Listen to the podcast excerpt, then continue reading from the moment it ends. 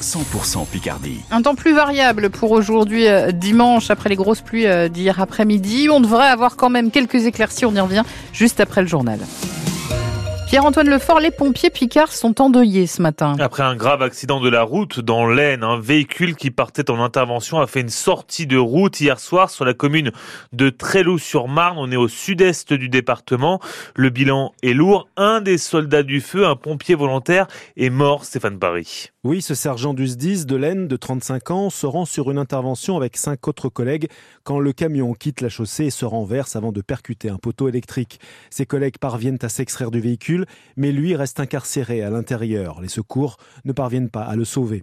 Dans un communiqué, la préfecture précise que le sous-officier était pompier volontaire au centre de secours de Tréloux-sur-Marne. Le ministre de l'Intérieur, Gérald Darmanin, adresse ses pensées à sa famille, ses collègues et ses proches.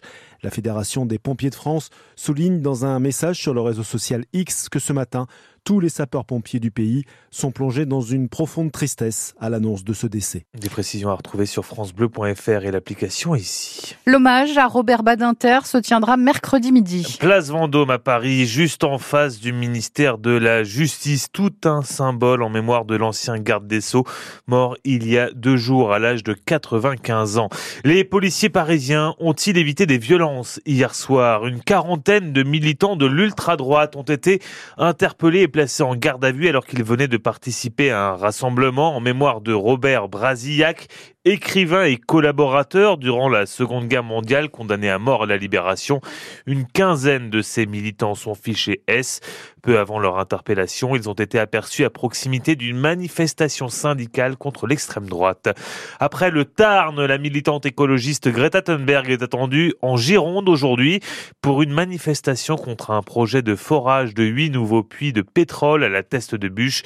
Hier, la jeune Suédoise a participé à un rassemblement contre le projet d'autoroute A69 qui doit relier Toulouse à Castres.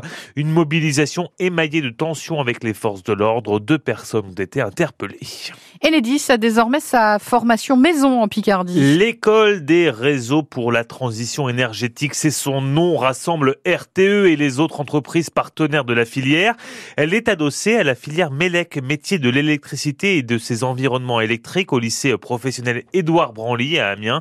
L'idée, c'est donc de former les jeunes au métier du réseau électrique et à terme d'embaucher, souligne Véronique Poli, c'est la directrice d'Enedis en Picardie nous allons inscrire 30% des cours sur le sujet du réseau de transport et de distribution d'électricité. Nous allons équiper des salles de travail pour que les jeunes bien, puissent travailler sur nos installations, les lignes, les tableaux de comptage.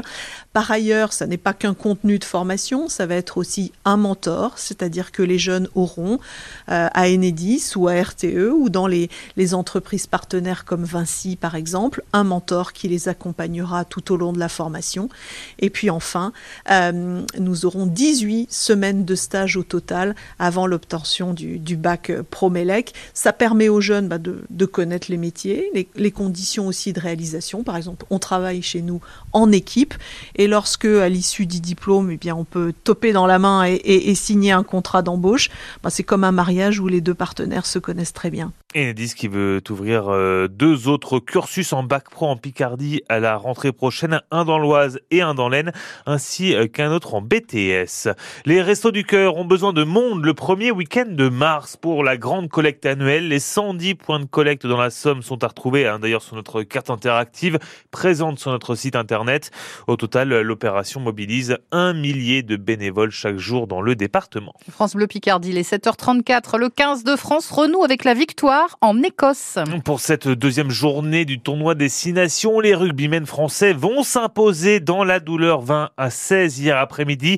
Dans la douleur, oui, au bout du suspense, oui, mais ça suffit bien au bonheur du capitaine Grégory Aldrit. Beaucoup, beaucoup, beaucoup d'émotions. C'est, peut-être un peu idiot ce que je vais dire, mais c'est, c'est une de, mes plus belles, plus belles victoires avec, l'équipe de France. On a passé une semaine compliqué, mais on s'est resserré entre nous euh, c'est pas un élément de langage, mais euh, c'est la vérité.